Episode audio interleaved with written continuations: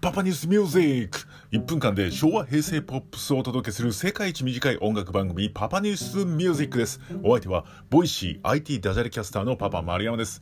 今回お届けするのは日本のヒップホップはドラゴンアッシュ Let yourself go Let myself go から始まった。こちらをお届けしていきたいと思います。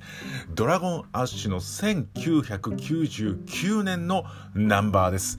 この初めてオリコントップ10を果たした曲がこの Let Yourself Go, Let Myself Go でした。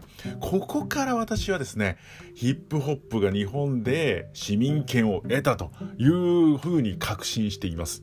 で、ここでこの Let Yourself Go, Let Myself Go でヒップホップってものを知って、その後 Grateful Days。そう、まだジブラと仲が良かった頃のグレートフルテイズに私は繋がっていったんじゃないかと思っています。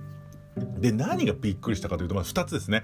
まず、スクラッチ。この、いきなりオープニングから、テッケテッケテンチェケテンジョレンっていうところから始まる。あ、スクラッチってものがあるんだなって、このね、若かりし、まだね、高校生だった頃私は知ったわけです。同じ人も多かったんじゃないでしょうか。そして2つ目びっくりしたのが口パク。これなんですよ。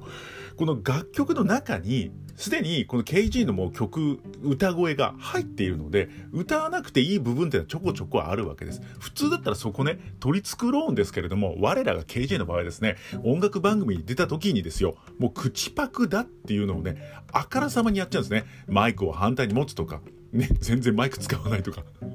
もう口パクですらかっこいい。これがね、根付かせてくれたね、非常に大事な文化だと思います。